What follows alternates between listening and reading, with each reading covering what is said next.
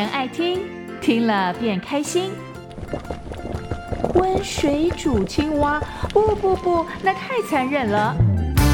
小平奶奶今天煮故事，用古今中外的童话为材料，煮出一道道美味可口、赏心悦耳的故事料理，让你的生活变得有滋有味。温水煮故事，小平奶奶的独家料理，只此一家，别无分号哦。温小平制作主持。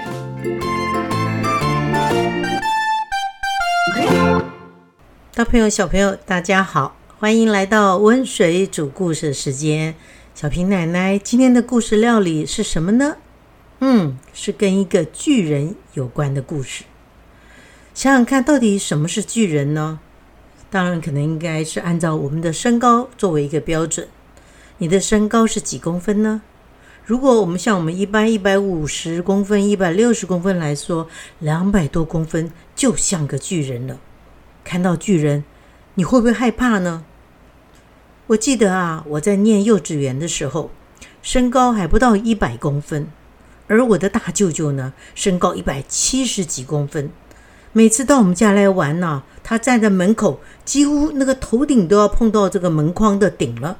哇！我看到他，我就会叫他“巨人来了，巨人来了”，非常的害怕。他只要眼睛一瞪，我就担心哇，是不是他要生气了，要处罚我我了？我就变得乖乖的，非常的听话。不知道你会不会像我一样呢？一般来说啊，我们都会怕巨人的。像我们看过的童话故事里面。杰克与魔豆啊，里面就有巨人。而我所看过的北欧的许多童话，或甚至于神话故事里面，也是有很多巨人成为故事里面的主角。说起来，这个巨人呢，我还记得，我曾经有一年呢，到北爱尔兰去旅行。北爱尔兰属于英国的一部分。在北爱尔兰呢，靠海边的地方，有一个非常出名的观光胜地，叫做巨人提案。英文呢，就是形容为 Giant Causeway。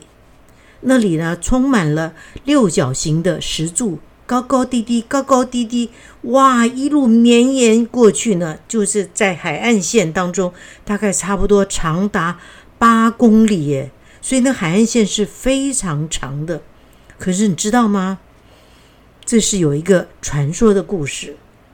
据说啊，当初啊，住在爱尔兰的巨人呢，他爱上了住在隔海的苏格兰巨人。他为了要迎娶这个苏格兰的巨人呢，他就海边呢就搭建了这样的一个巨大的阶梯阵。就一步一步一步这样子，苏格兰巨人嫁过来的时候呢，呃，过了海就可以沿着这样子一个石阶，一阶一阶一阶的走上岸，成为爱尔兰巨人的妻子。可事实上呢，这个当然是传说了。一阶一阶的这个六角形的石柱呢，事实上呢是火山喷发的熔岩所形成的，所以看起来呢。真的就好像一条高高低低、高高低低、非常有趣的这样的一条迎亲之路。那我们今天要讲的这个故事呢，叫做《自私的巨人》。作者呢是出生于爱尔兰的王尔德。王尔德呢，他喜欢写诗，他也写过剧本，还有少数的童话故事。虽然他的童话故事作品不多啊。可是呢，都受到了非常好的评价，而且呢，他的童话故事啊，跟我们一般小时候听到的是不太一样的哦。他并不是告诉我们说，最后啊，王子啊、公主啊都幸福的快乐一辈子。虽然不是这样的一个看起来美好的结局呢，可他整个的童话故事啊，都充满了爱与智慧。待会呢。我们就要告诉大家有关自私的巨人这个故事。肚子饿了，脑袋空了，时间多了，就让小平奶奶的独家故事料理，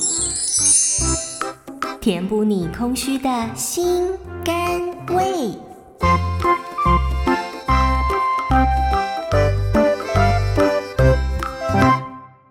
来来来，来听小平奶奶说故事了。今天我们要说的故事啊，是爱尔兰作家王尔德所写的《自私的巨人》。在一个镇上啊，有一个城堡，那是巨人的住家。而城堡的周围呢，有个非常漂亮的花园，里面开满了缤纷的花朵。所以呢，在这个镇上的孩子们呢，每天下午放学以后呢，哇，他们都会接二连三的都跑到巨人的花园里面去嬉戏玩耍。这个花园呢，又大又美丽。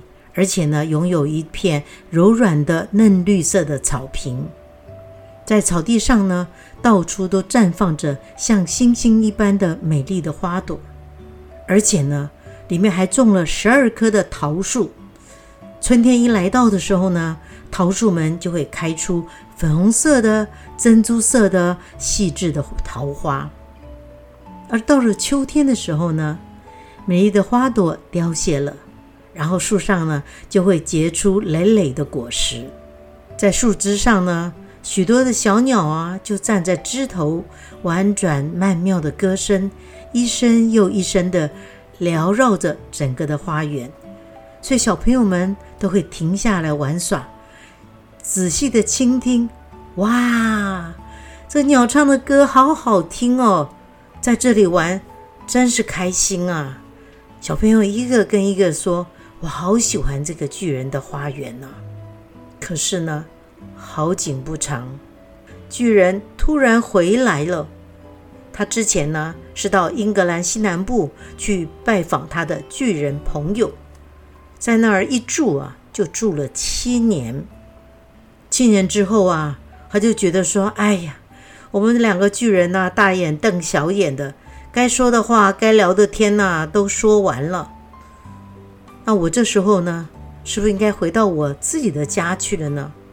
所以呢，他就蹦蹦蹦，一大步一大步的迈回自己的家。当他一回来呢，他就看到，哎，怎么那么多的小朋友在他的花园里玩耍呢？他大吼一声：“你们在这干什么？”哇，这个声音传出来，小朋友们吓死了，全部都跑光光了。巨人呢，就对着这些跑掉的孩子们说：“我的花园是属于我自己的花园，每个人都知道这件事，除了我自己，谁也不许在这个花园里面玩。所以呢，为了阻止这些孩子们闯入他的花园，他就在花园四周啊，就筑起了一道又一道的高墙，把他的整个花园都围起来了。”他的城堡就在这个花园的正中间，而且呢，不单如此，他还在他的大门口竖了一块高高大大的告示牌，上面写着“非法闯入，必定重罚”。哇，你这样一看呢，你会说这是一个自私的巨人呢？你那么漂亮的花园，为什么不让我们进去呢？这些孩子们。本来放学以后可以跑到巨人的花园里，又是看着美丽的花朵，听小鸟唱歌，可以在里面嬉戏、捉迷藏、荡秋千的。可这时候呢，小朋友没有地方可以去了，因为他们平常家里都很穷，他们家里没有办法拥有这样一座花园，所以呢，他们只好跑到马路上去玩。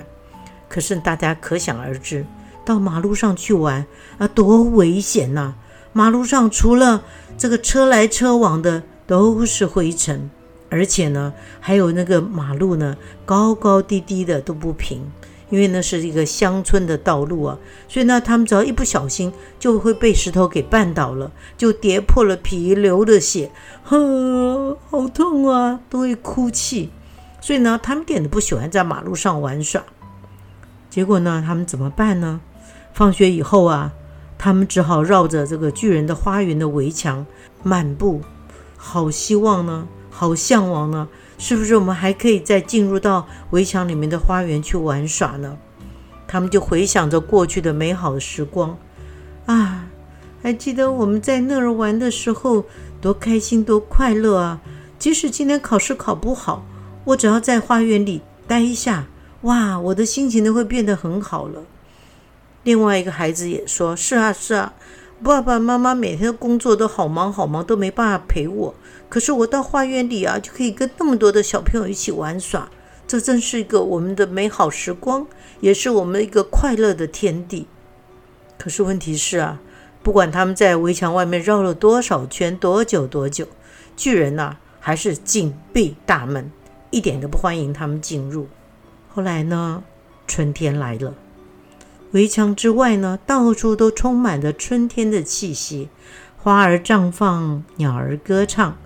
偏偏呢，自私的巨人的花园里依然还是寒冬。为什么呢？因为花园里面没有了孩子们的欢声笑语，小鸟呢也不想在这个花园里面唱歌。哈，有那么冷，谁想在那里呢？那当然，一棵一棵的树，不要说是桃花了，其他的树都一样，他们也忘了要负责开花的这件事情。所以巨人的花园里面，春天看不到了。对于这种情况呢，你知道吗？还是有人非常高兴的，那就是谁呢？那就是冬天的主角——雪和霜。哎呀，他们大声的叫着。春天遗忘了这座花园啦，我们可以在这里住上一整年啦，这里永远都是我们冬天的天地啦。大雪用它厚重的白斗篷覆盖住了整个的草地，那寒霜呢，也帮所有的树呢都漆上了银白色调。然后呢，他们还嫌自己在那玩不够，他们就说：“来来来，北风，你也加入到我们的行列吧。”北风很快的就来了，它全身包裹着皮球，整天就对着花园猛吹，呼啊呼啊，结果呢，把那个烟囱的顶管都给吹掉了。北风说：“这真是个舒适的据点呐，不能够只有我们自己在这里玩耍。来来来，我们去邀冰雹一块来玩。”于是呢，冰雹也加入了他们的阵容。冰雹呢，每天就在屋顶上啊，咚咚咚，当当当，叮叮叮，踏踏踏，跳得好开心，一跳就跳了好几个小时，直到最后呢，把大部分的石棉瓦啦，啊，一片片的都踏破了。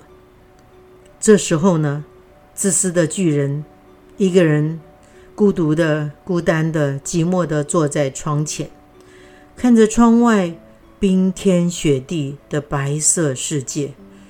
唉，他叹了一口气。我真不明白，春天为何迟迟不来呀？我真希望这个天气能够变一变呢。春天，春天呢？春天到哪儿去呢？可是不管巨人怎么说啊，春天却一直都没有出现。接下来呢，夏天也没有来，而会带给每个花园呢金黄色果实的秋天。当然，他也一点不赏给巨人花园面子。既然春天、夏天都不来，那我秋天也就缺席了。因为秋天说了，这个巨人啊，实在太自私了。所以呢，巨人的花园里面永远都是冬天。有一天早晨呐，巨人睡醒过来，想想实在没事可干，他就躺在床上。就在那边发呆，突然呢，他听到一阵可爱的音乐，那么的美妙动听。巨人就想了：“哇哦，这一定是国王的乐师们在我这个门经过，所以演奏出了那么好听的音乐。”事实上呢，并不是国王的乐队，而是呢，窗口有一只小红雀在唱歌。巨人呢，因为太久。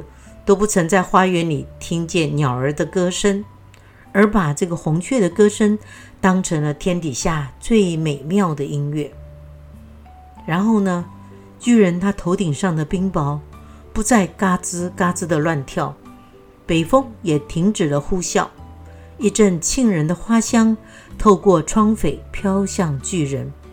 他立刻跳下床，跑到窗户往外面张望。他看到了什么呢？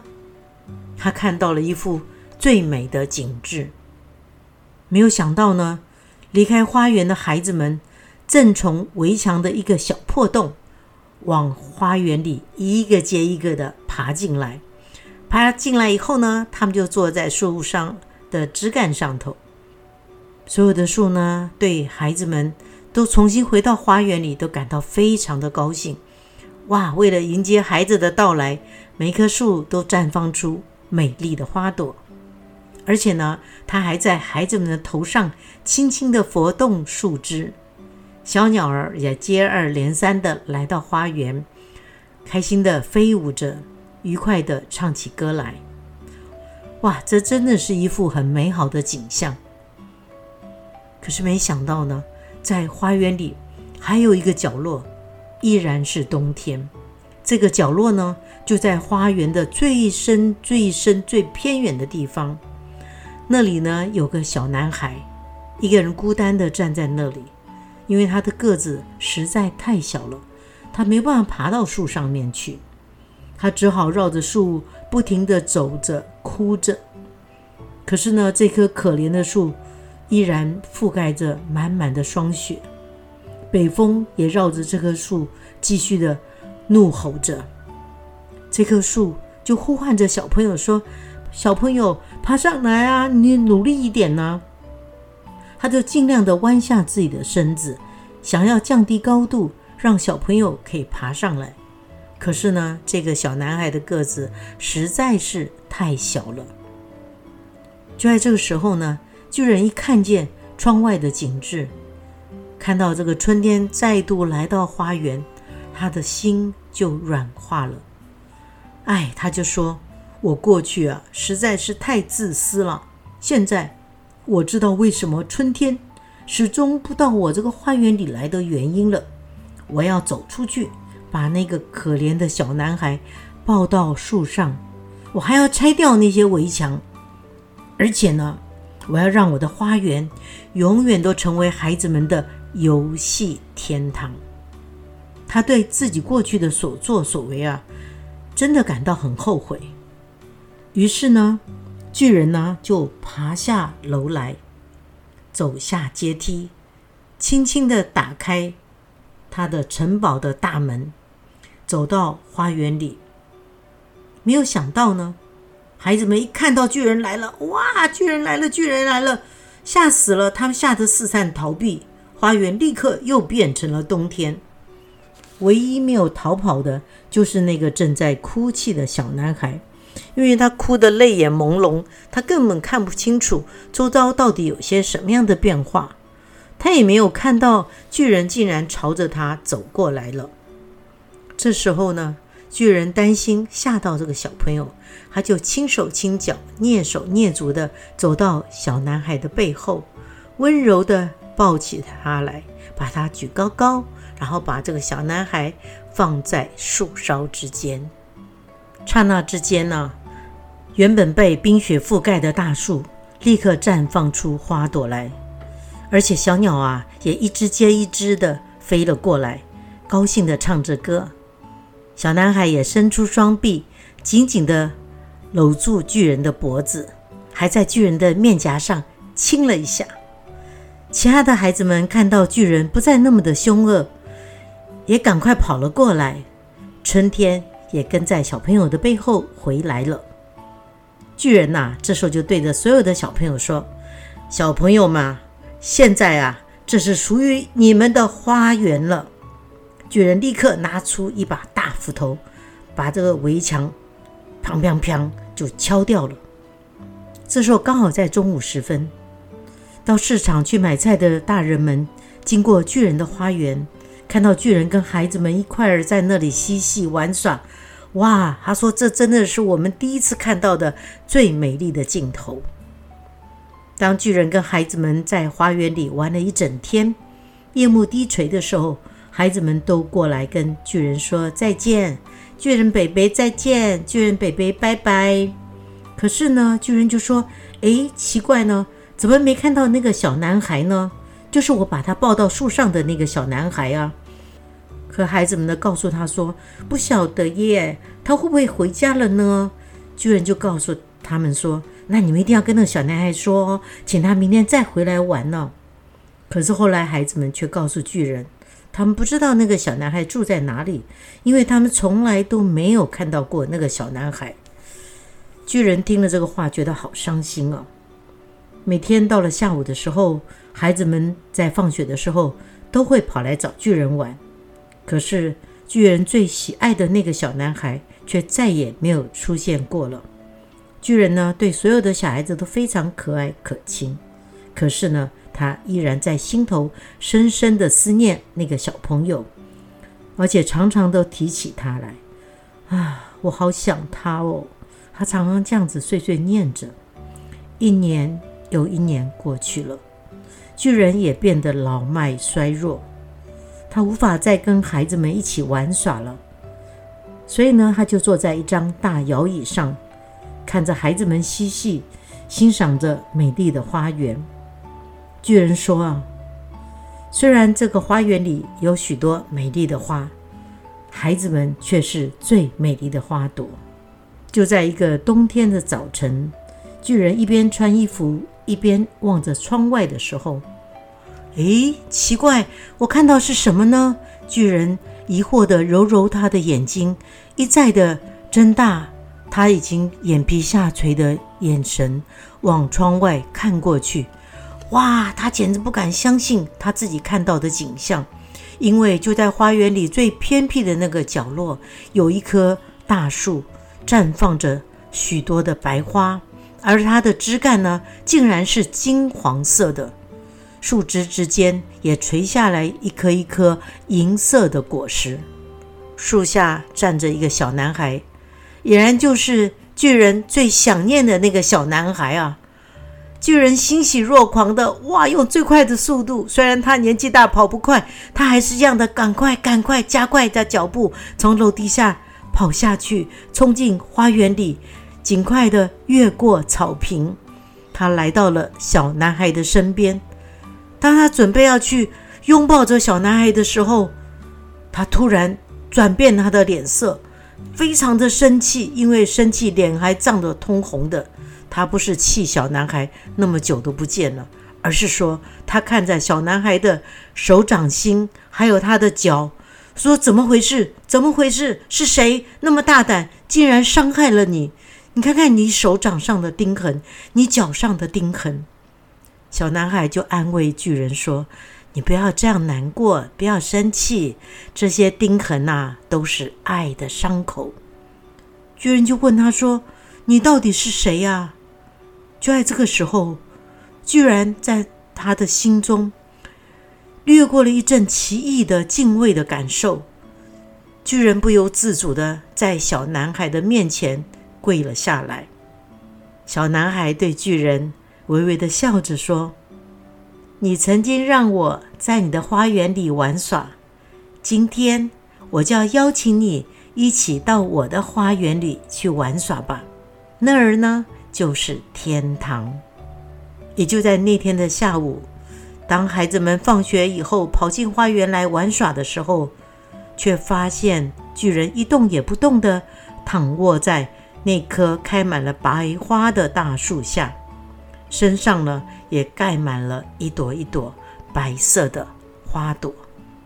这就是小平奶奶今天跟大家说的自私的巨人的故事。温水煮故事喽！来来来，加点盐，加点糖，还有酱油、胡椒。小平奶奶为你烹调中外故事、古今童话，让你从此爱上听故事。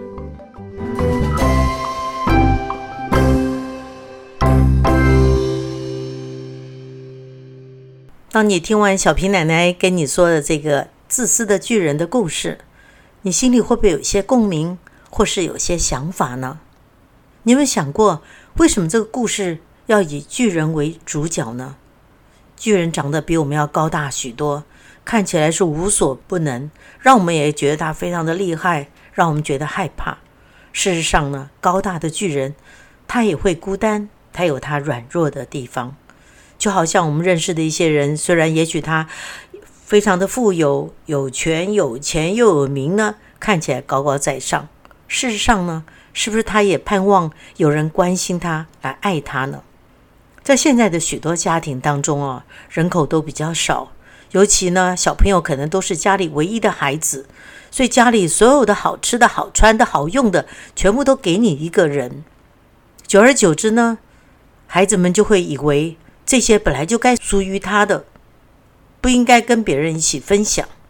当然了，严格说起来，自私也没什么不对。你只有一块蛋糕，给了别人，你就没有啦。你只有一件新衣服，总不能把袖子剪下来分给别人吧？可是呢，如果我们从另外一个角度去思考呢，自私也许会带来一些不好的结果呢。小平奶奶啊，曾经带过一群青少年参加夏令营。我们一起在吃饭的时候，当菜端上桌的时候，那些青少年他们就接二连三的争先恐后的在抢桌上的菜，我就请他们暂停下来。我说：“也许在你们家里啊，向来都只有一个小孩，所以你没有想过这盘菜还有别人要跟你一起分享。你们可以数数看，现在桌上有几个人呢？一二三四五六七八九十。对了，那你就要看看这个。”菜盘里的分量，如果刚好是十个炸丸子，一人就一个。那如果是炒的菜呢，你就把它除以十份，大概你可以拿多少？你不可以说你喜欢吃这个菜，你就把那个丸子啊，一个人就拿了三四颗走。